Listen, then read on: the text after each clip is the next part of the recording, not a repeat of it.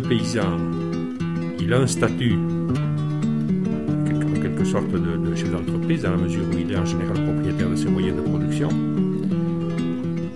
mais il a euh, une condition qui est celle des, salariés.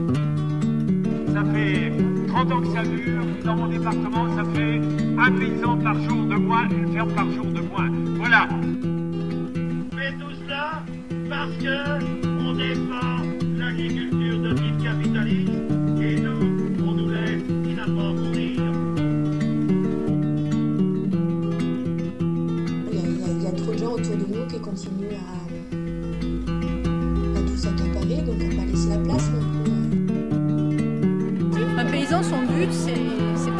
propriétaire en toute logique, c'est d'avoir un outil de production.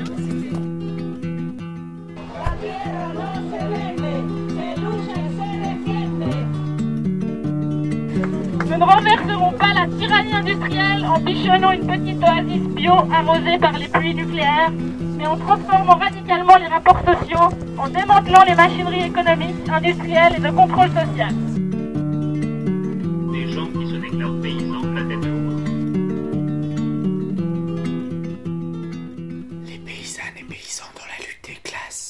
Êtes à l'écoute des paysannes et paysans dans la lutte des classes sur les ondes de Radio Canu, Radio Dragon et parfois de Radio Bartas. Bonsoir, ça fait assez longtemps qu'on n'avait pas été sur les ondes. Euh, toutes nos excuses, on va essayer de reprendre le rythme euh, tant bien que mal. L'actualité du moment, c'est euh, la grève qui dure et on est bien content et contente qu'elle dure. Et on va donc en profiter pour parler de retraite justement et notamment de retraite, euh, principalement de retraite agricole. Euh, voilà, donc on va écouter un, entretien avec une, jeune euh, paysanne retraitée ardéchoise qui raconte un peu son parcours, la question des retraites et le lien avec les carrières entre guillemets dans l'agriculture et avec la question du revenu en amont et du statut. voilà, donc ça ce sera pour la première partie de l'émission qu'on complétera avec quelques petites infos sur la réforme en cours et euh, les mensonges institutionnels sur euh, son application euh, au monde agricole. Et puis ensuite, on reviendra sur un terme dont bizarrement on a peu parlé ici sur ces ondes. le terme d'agri-bashing, terme inventé, euh, enfin en tout cas diffusé et popularisé par la FNSEA, donc la Fédération nationale des syndicats d'exploitants agricoles. Euh, et on va parler un petit peu de pourquoi on peut considérer que que cette notion euh, ne désigne rien, ou en tout cas rien de concret et rien de sérieux, et bah, les, effets un peu de, de, la mode de ce terme, et notamment la création d'une cellule de gendarmerie qui concerne ce, supposé agribashing euh, qui a été créé récemment. Donc voilà, on, parlera un peu de tout ça dans la deuxième partie d'émission. Et puis, euh, ben, en fin d'émission, on aura normalement le temps pour quelques brèves et quelques actualités et dates d'agenda à retenir. Voilà, ben, on va commencer tout de suite avec cet entretien avec Véronique, donc, qui est paysanne en Ardèche. Alors, je m'appelle Véronique Léon. Euh, je suis euh, à la retraite depuis un an. Euh, j'étais en GAEC avec mon mari sur une ferme en Ardèche de, chèvres, 60 chèvres en production fromagère et 3 hectares de châtaigniers. Sur une ferme assez pauvre, en fait, où le, foncier était difficilement accessible. Et, et puis, c'est sur une zone de pente très séchante, plein sud. Voilà, dans la situation. Et depuis un an, on a vendu nos, nos parts de GAEC à deux jeunes femmes euh, qui ont repris comme c'était en fait, hein, avec les chèvres euh, et les châtaigniers. Et ça se passe bien, voilà. D'autre part, euh, je milite à la Confédération paysanne depuis pas mal d'années, entre autres à la Commission femmes, voilà. Ok.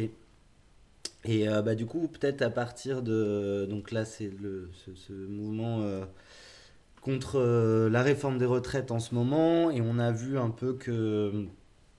euh, la conf euh, participait non pas du côté du gouvernement, mais du côté des, gens, des, personnes qui s'opposent à ce, projet. Du coup, c'est l'occasion de revenir un peu sur ces questions des, retraites, et notamment au niveau agricole.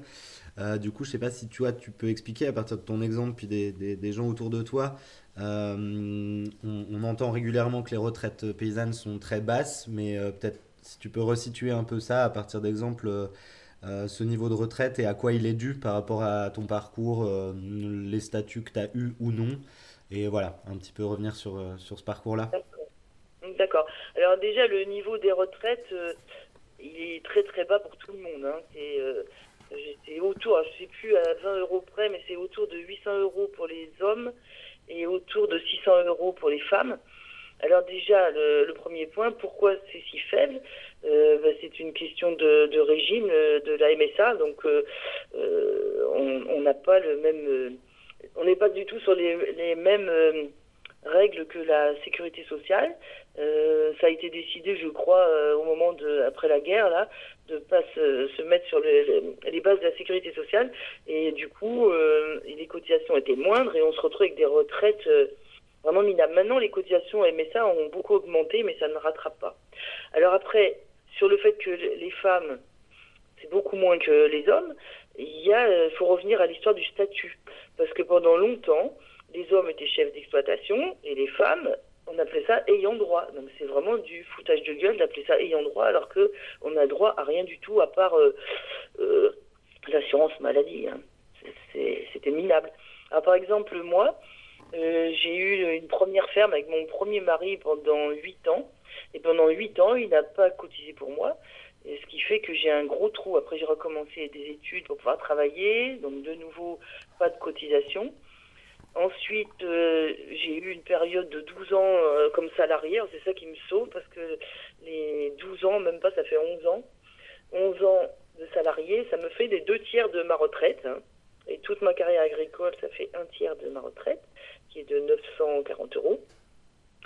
Et, euh, et ensuite, en fait, à partir de, de 2000, euh, je me suis réinstallée, c'est mon mari qui s'est installé, et c'est l'année où il y a eu le, nouveau statut de conjoint collaborateur ou conjointe collaboratrice.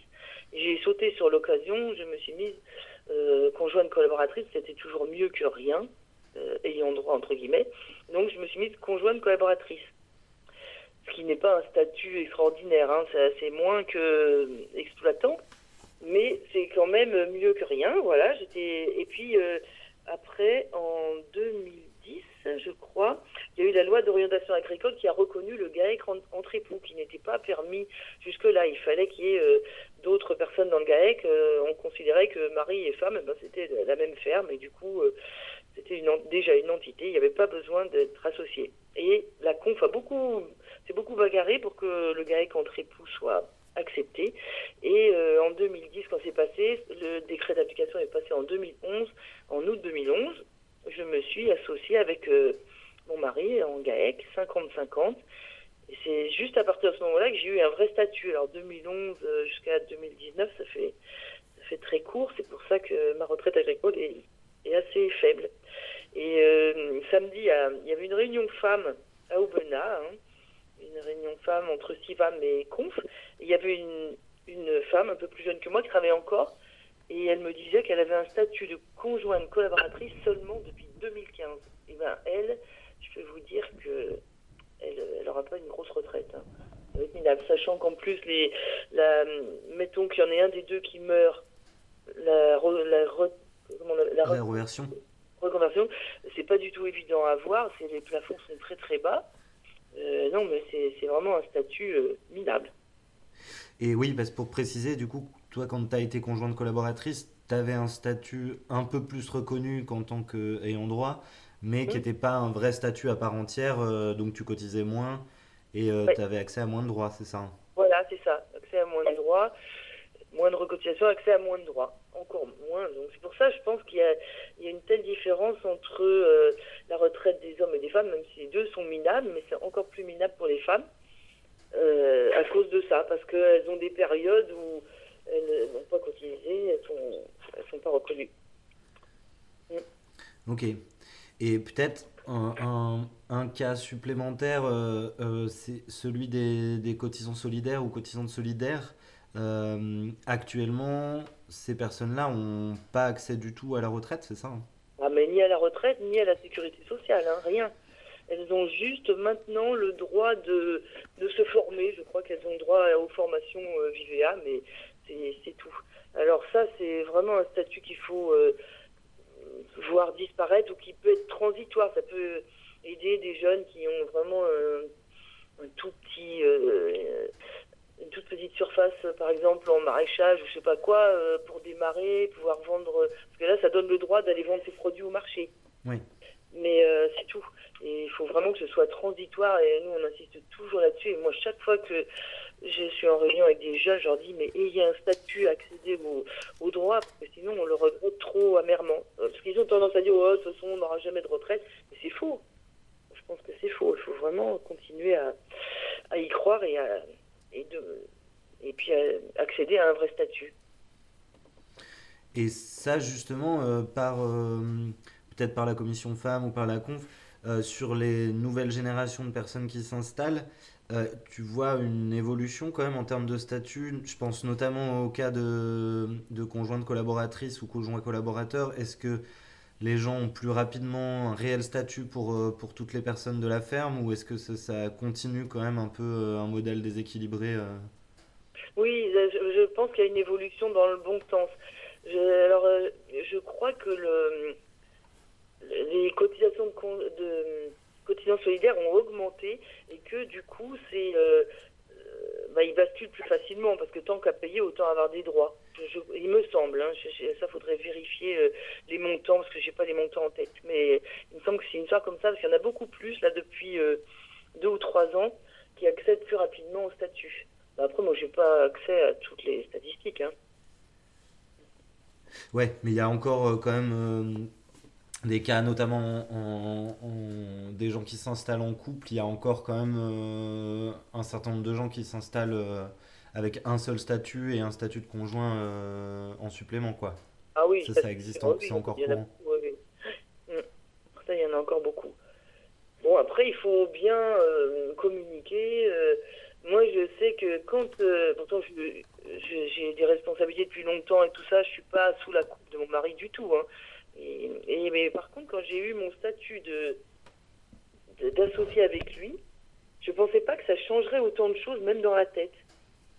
Et même, même dans mes rapports avec lui, quand il prenait une décision sans me consulter, je disais Attends, mais eh oh, je suis associé avec toi, 55 ans, tu prends pas des décisions sans m'en parler. Et c'est drôle parce que j'ai découvert cet aspect que je pensais pas, moi je pensais plutôt à, l'aspect financier, la retraite, la cotisation et tout ça, et pas l'aspect moral.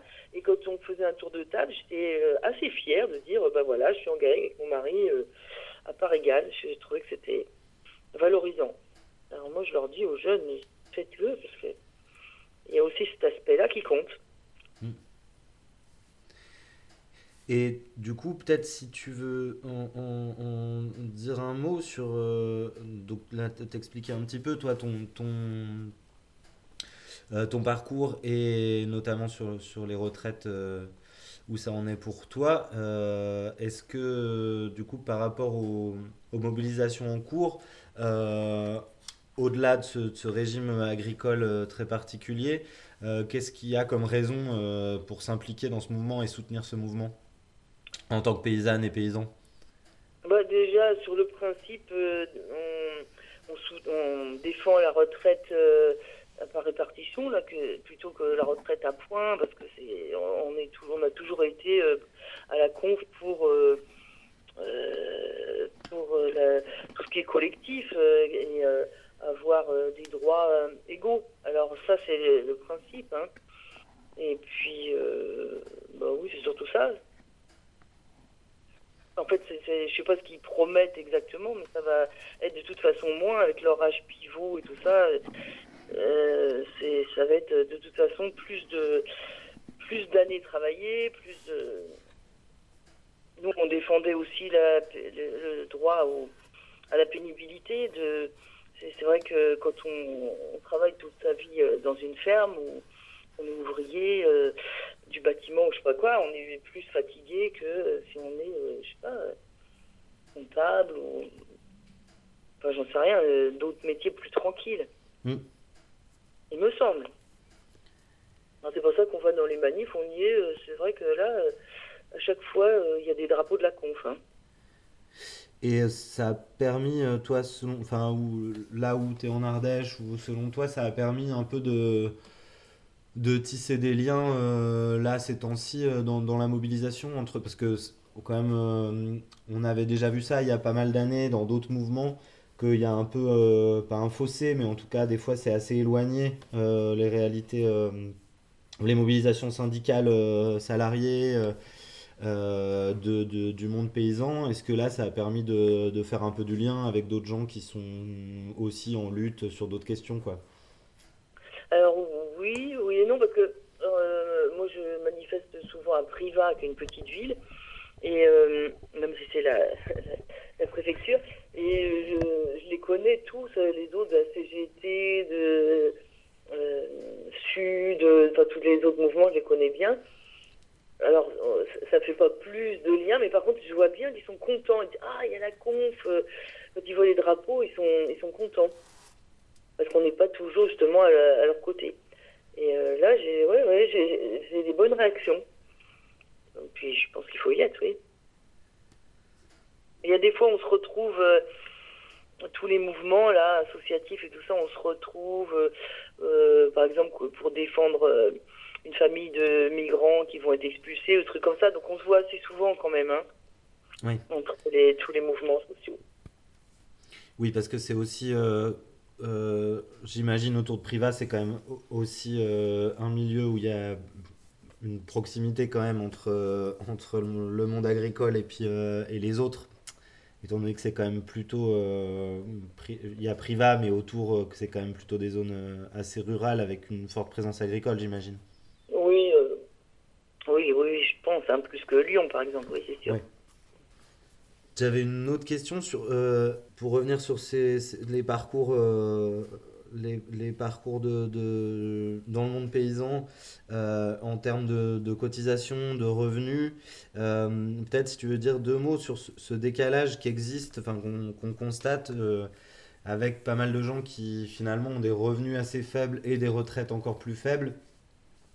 Euh, mais où finalement leur activité euh, rémunère entre guillemets plus l'outil de production que, que eux-mêmes et donc se retrouvent en fin de carrière avec des, des, des outils de production euh, à transmettre qui du coup sont chers et donc ça fait un décalage entre un peu une accumulation on va dire de patrimoine plus ou moins volontaire et euh, une accumulation de revenus qui, qui est très faible quoi. Je sais pas si toi tu as des exemples autour de toi et, et si- s'il Ouais. y a des solutions aussi à, face à ça quoi. Oui, alors euh, c'est pour ça qu'à la conf, on, on est contre ces usines euh, que deviennent les fermes, avec pas mal de, de matériel, de, de foncier et tout ça. On, on dit il faut partager parce que quand, euh, en effet, quand on est en- au moment de transmettre, eh ben, euh, c'est presque un- impossible à transmettre, sauf à avoir des, des sociétés avec plein d'associés. Alors nous, c'était on a toujours évité ça. On a toujours voulu rester euh, relativement petit, entre 40 et 60 chèvres. Et puis, on n'a pas beaucoup de foncier. Et on s'est retrouvé au moment de transmettre. On a beaucoup réfléchi. euh, on s'y est pris longtemps à l'avance. Et euh, on a fait ça en concertation avec nos repreneuses de calculer le prix le plus juste. Avec l'aide du centre de gestion, je dois dire qu'il nous a beaucoup aidé parce que on a rentré plein plein de critères et moi j'invite les, paysans qui vont transmettre leur ferme à le faire. Euh, alors la valeur réelle, comme on, pourrait la vendre si on vendait séparément euh, les terres, les bâtiments, le, cheptel, le matériel. Après le, revenu que ça procure. Euh, après elles, le- les emprunts qu'elles peuvent faire, enfin, leur, leur possibilité à elles, les repreneuses. Et puis, euh, euh, il y a aussi un critère qu'on a utilisé, qu'on nous avait donné un peu comme ça, dire la ferme, en fait, elle a à peu près la valeur de une fois et demie le chiffre d'affaires d'un an. Je trouve que ça, c'est un critère qui est pas mal, parce qu'on arrive à quelque chose de, de juste, Et nous, on n'a pas, euh, n'est pas devenu hyper riche avec la vente de la ferme. On aurait, je pense que dans notre idée, c'était plus que ça. Mais il faut voir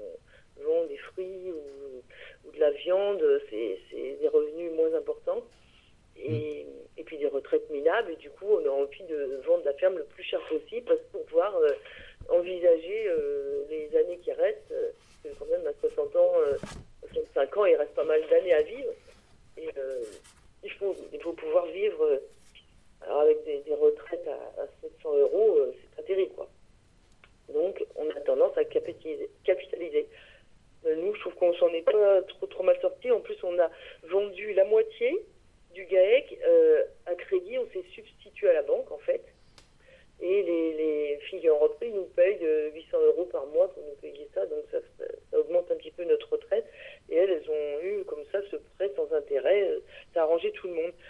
C'est des, petits trucs comme ça euh, à voir avec le notaire, les centres de gestion, les centres de formation qui accompagnent euh, la transmission. euh, voilà, les syndicats, les machins.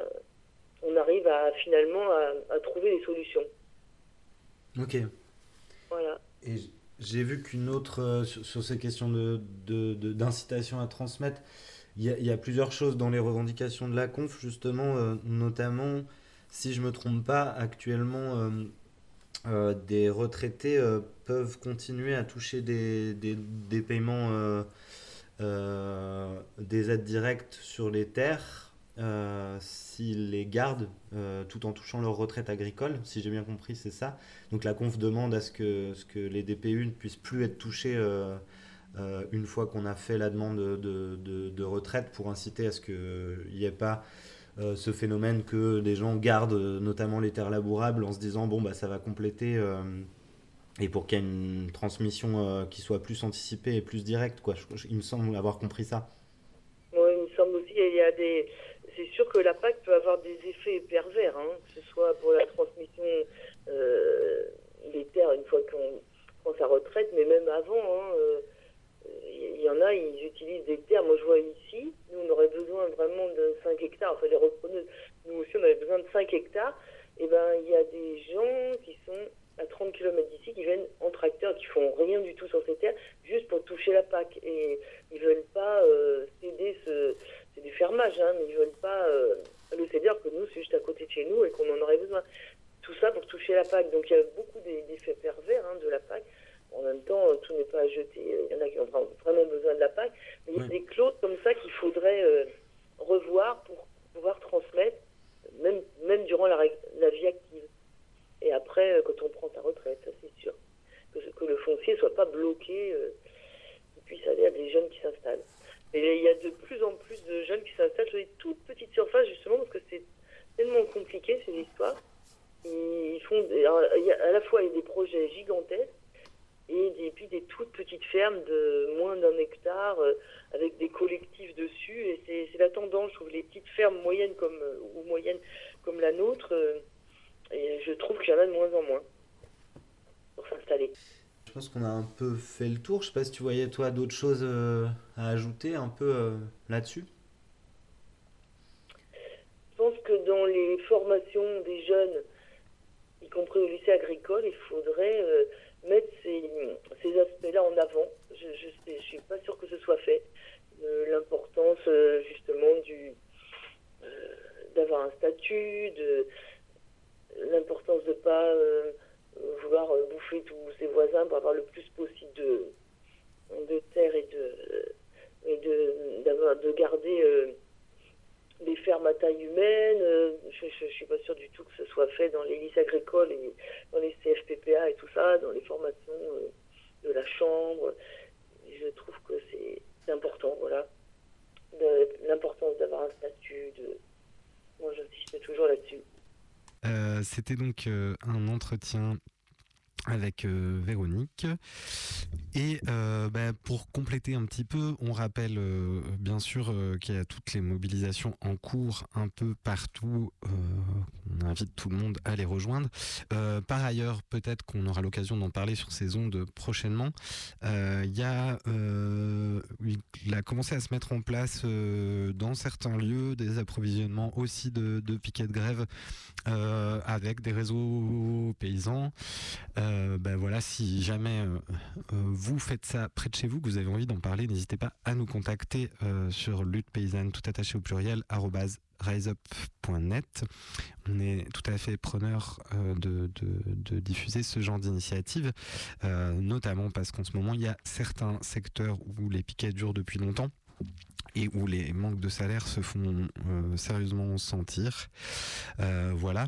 Quelques mots de plus sur la réforme en cours et euh, on a pas mal entendu parler de ce supposé euh, plancher à 1000 euros pour les paysans et paysannes. Euh, bah, qui s'avère quand même très très mensonger comme on pouvait s'y attendre même s'il est bien sûr comme on pouvait s'y attendre aussi salué par la FNSEA en réalité ce, plancher ce serait une augmentation d'une retraite minimale qui était euh, à 75% du SMIC à 85% du SMIC. Mais ce plancher, euh, il comprend des retraites complémentaires déjà et il s'appliquerait aux agriculteurs et agricultrices qui peuvent justifier d'une carrière complète c'est-à-dire de 43 ans de cotisation. Euh, donc déjà pour les agriculteurs, ce n'est pas forcément le cas euh, et même très compliqué. Euh, donc ça n'enlève rien au problème des gens qui gardent leur terre pour toucher, comme on le disait en fin d'entretien, pour toucher la PAC, qui gonfle le prix de leur outil de production pour euh, toucher du capital euh, parce qu'ils ont des retraites très faibles. Et ça n'enlève surtout rien au cas beaucoup plus particulier des paysannes, beaucoup plus singulier parce qu'il n'est pas particulier, ça concerne quand même euh, plus de la moitié euh, des travailleuses agricoles. Euh, donc, la plupart des paysannes, euh, comme le disait Véronique, n'ont de toute façon euh, pas eu un statut tout au long de leur carrière, donc ne peuvent absolument pas prétendre euh, avoir euh, cotisé euh, euh, suffisamment longtemps pour espérer une retraite euh, à 1000 euros, évidemment. Euh, voilà, donc ce, ce, cette annonce est quand même assez euh, mensongère et euh, fallacieuse. Euh, voilà, donc bah, on, vous invite encore à rejoindre toutes les mobilisations en cours un peu partout. Et puis, euh, bah, on va faire une petite pause musicale et on parlera ensuite de nouveau de la FNSEA, entre autres, mais donc de ce terme d'agribashing euh, qui a été euh, euh, popularisé et euh, qui est assez fallacieux. Voilà, on se retrouve après cette pause musicale.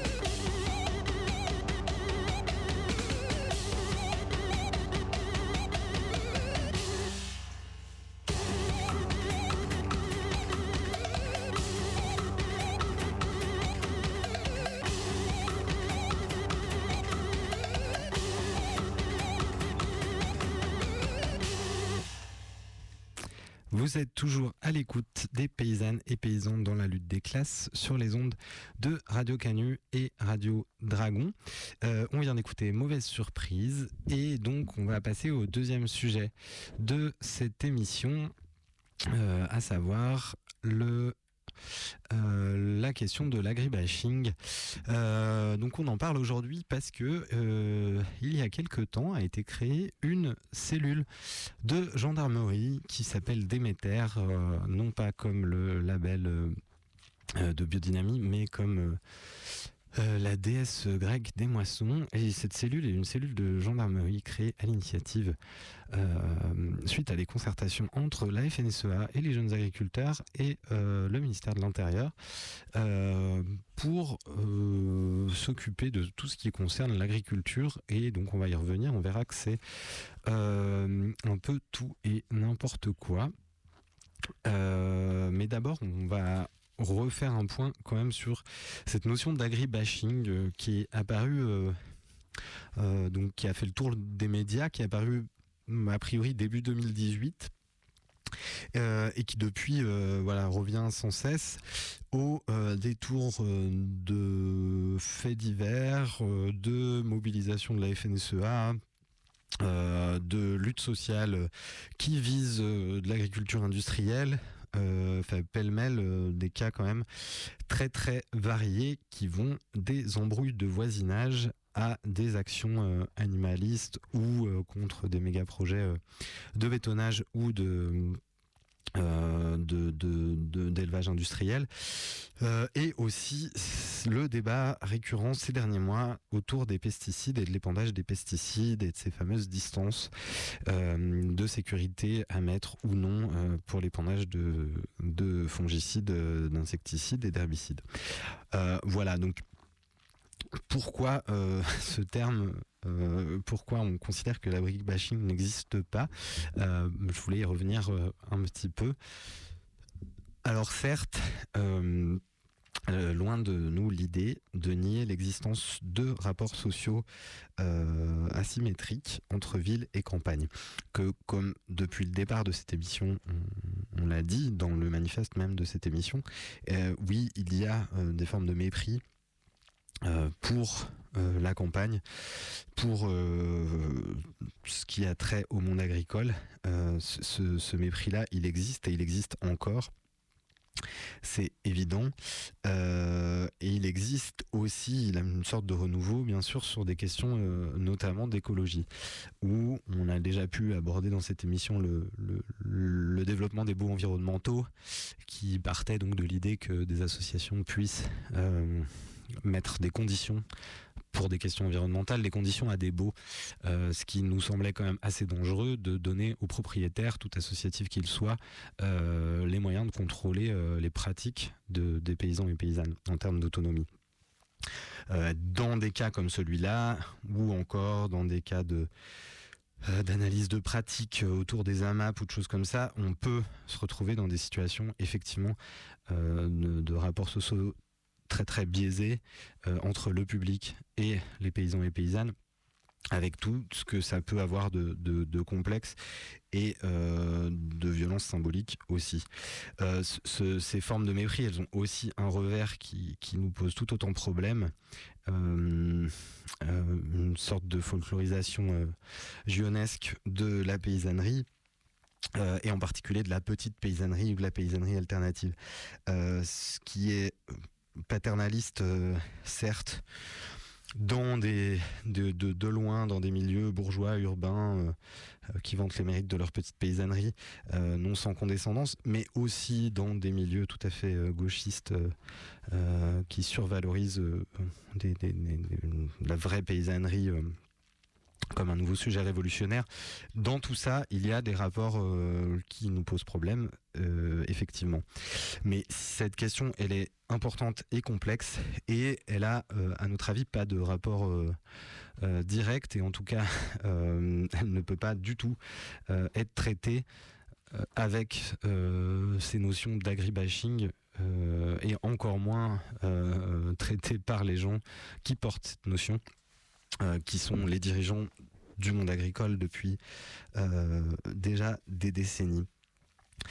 tout simplement parce que ces grilles d'analyse sur, des rapports éventuellement de mépris ou de, de, de de, oui, de mépris euh, de, des paysans et des paysannes et de leurs pratiques. Euh, cette grille d'analyse, elle est évidemment euh, à croiser avec d'autres, bien sûr. mais les conflits actuels qui ont été abordés à travers ce terme d'agribashing sont pour la plupart absolument pas analysables en ces termes-là. on va prendre quelques exemples, euh, il y a eu, j'ai dit, des embrouilles de voisinage, euh, notamment sur ces questions d'épandage. Euh, il y a des questions qui ne sont pas directement liées à une question de société autour des pesticides, mais à des gens qui peuvent très bien s'embrouiller avec des paysans et paysannes euh, d'un côté, qui épandent, qui épandent parfois du fumier, euh, de l'engrais qui peut se discuter, mais qui en tout cas pose pas des problèmes de santé immédiate de la même manière que des pesticides, des, engrais azotés, ça n'a pas les mêmes effets euh, immédiats. Donc voilà, qui, souvent ces dernières années ont été des, anecdotes très très locales avec des passifs très très compliqués de vie locale, montés en épingle euh, en épingle euh, pour en faire euh, voilà une sorte de sujet de société. Par ailleurs, on voit un phénomène d'embourgeoisement et de nouvelle occupation des zones rurales avec des conflits qui sont différents, notamment des gens qui s'installent puis qui ne veulent plus de cloches, plus de fumier. autour de chez eux.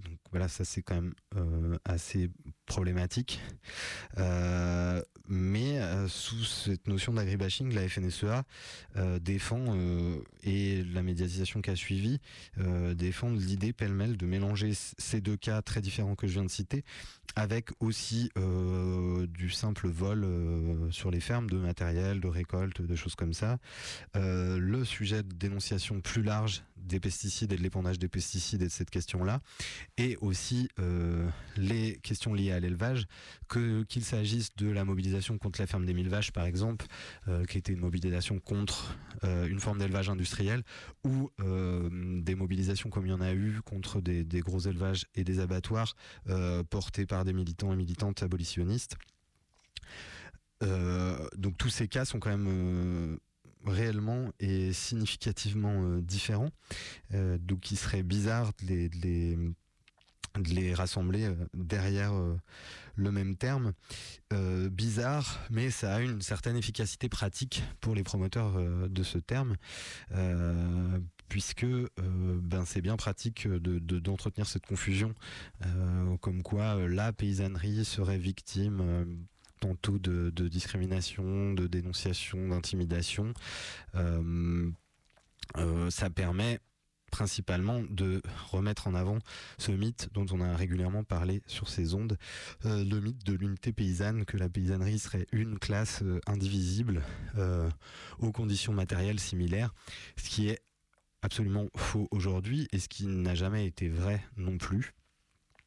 ce que disaient déjà dans les années 70 les militants et militantes des paysans travailleurs, c'était effectivement que ce mythe il sert surtout à, l'unité paysanne, il sert surtout à renforcer une unité derrière ses dirigeants c'est-à-dire à asseoir euh, un, pouvoir euh, politique des dirigeants agricoles.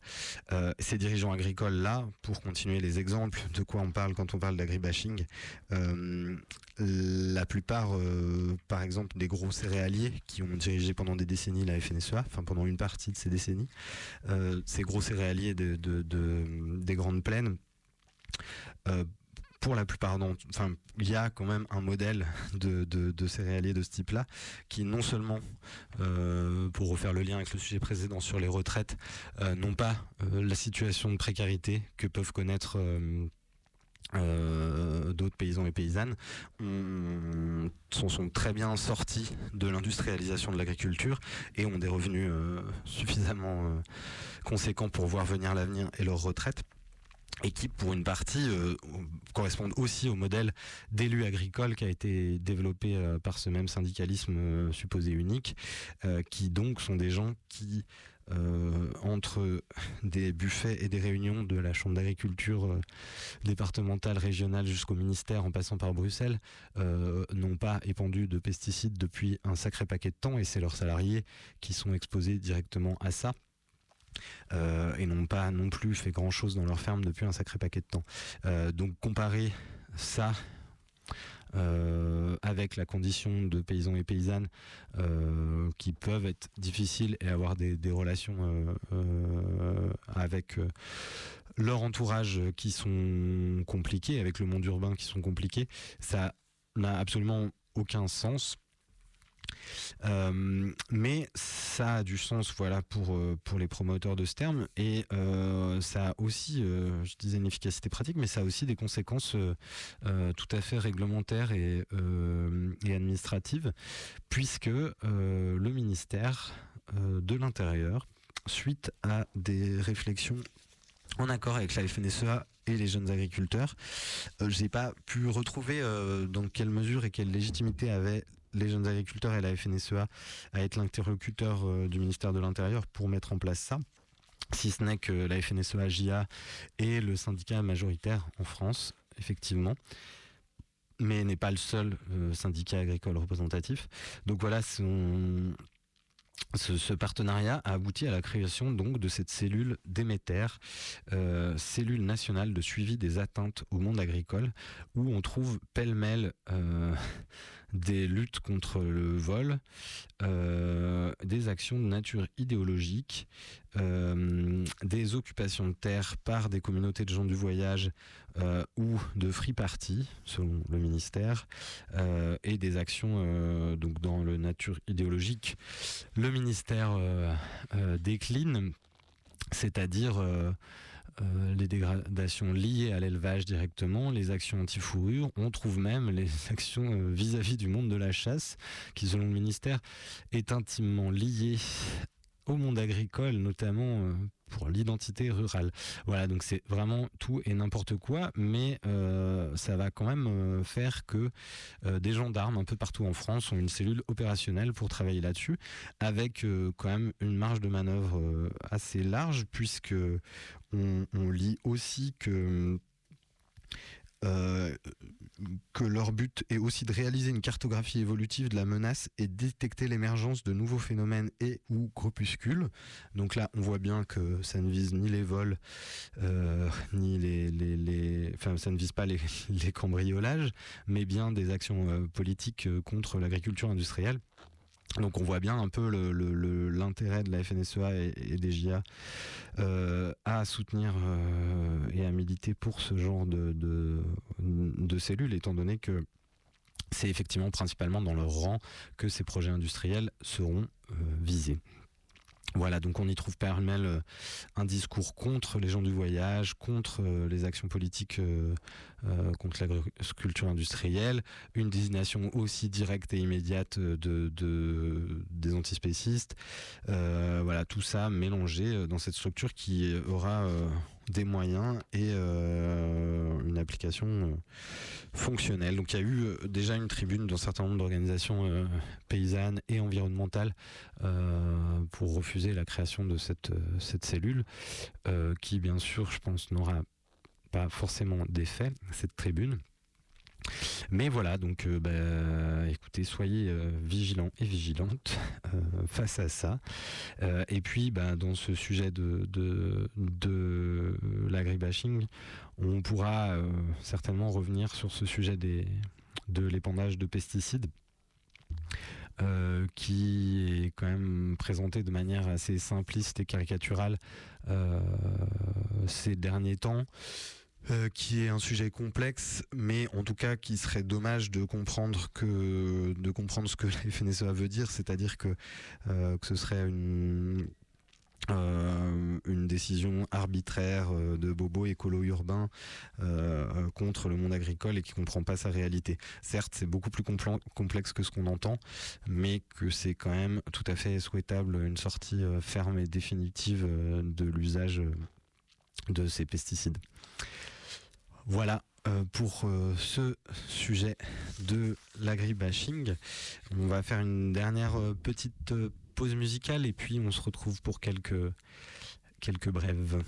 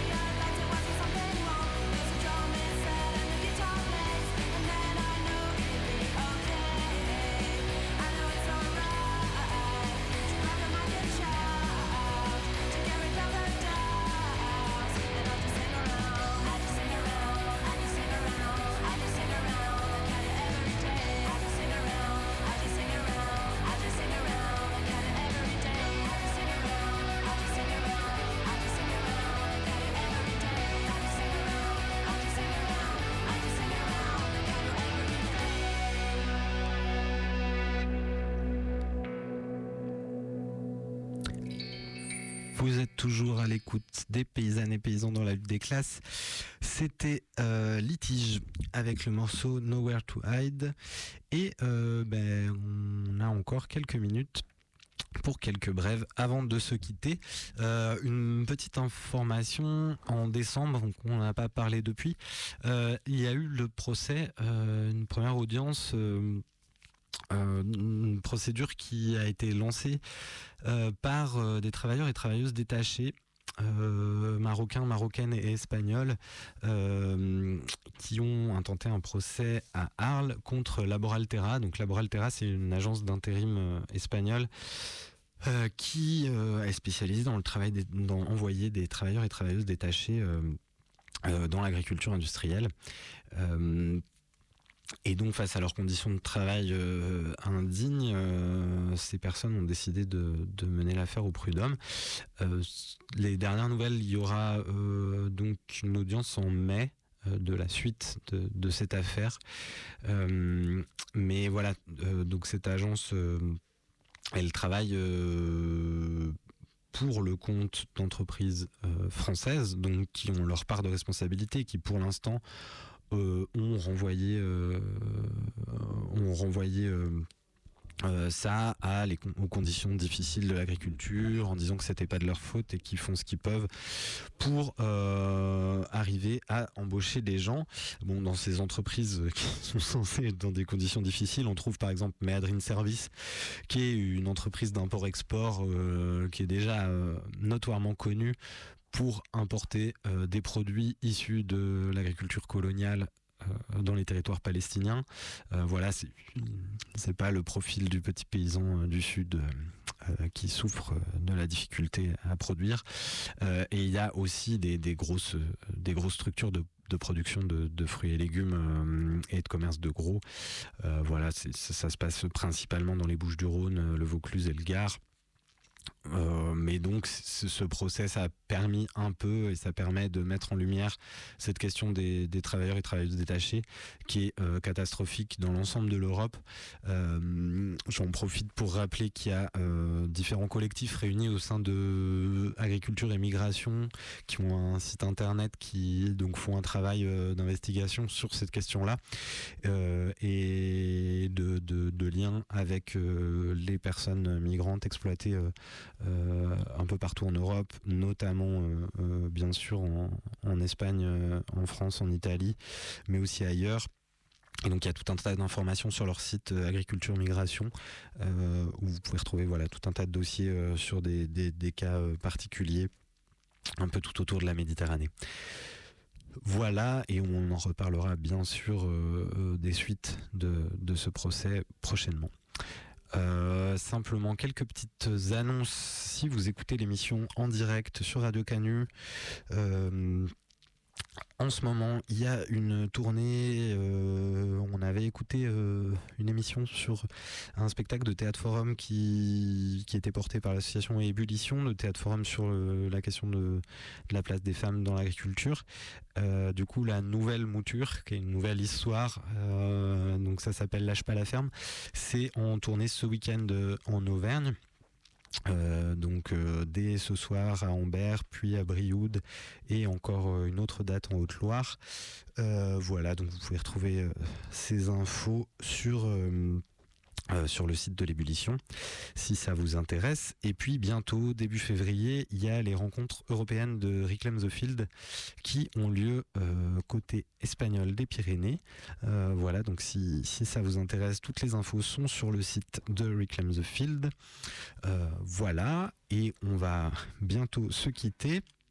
Euh, une dernière information, peut-être, euh, il y a différentes euh, dates bientôt, un peu partout dans le sud-est, de présentation du livre Notre pain et politique, les blés paysans contre l'industrie boulangère. Oui, c'est un, copinage de, faire de la pub pour ça, mais on en parlera, on espère, dans l'émission prochainement. En tout cas, il y a pas mal de dates de prévues.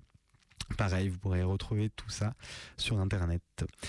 On se quitte ici et on laisse la place à la suite des programmes et à très bientôt pour une nouvelle émission des paysans et paysannes dans la lutte des classes.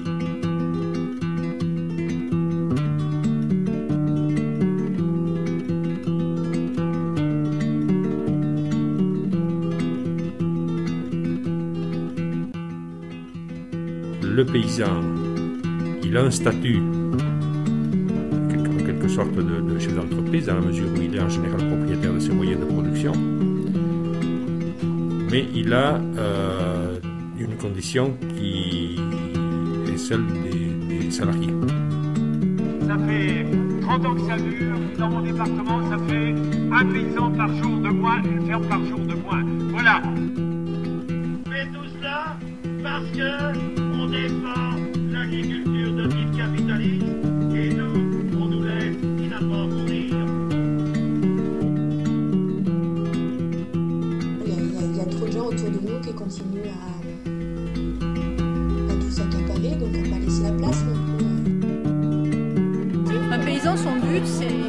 D'être propriétaire en toute logique, c'est d'avoir un outil de production.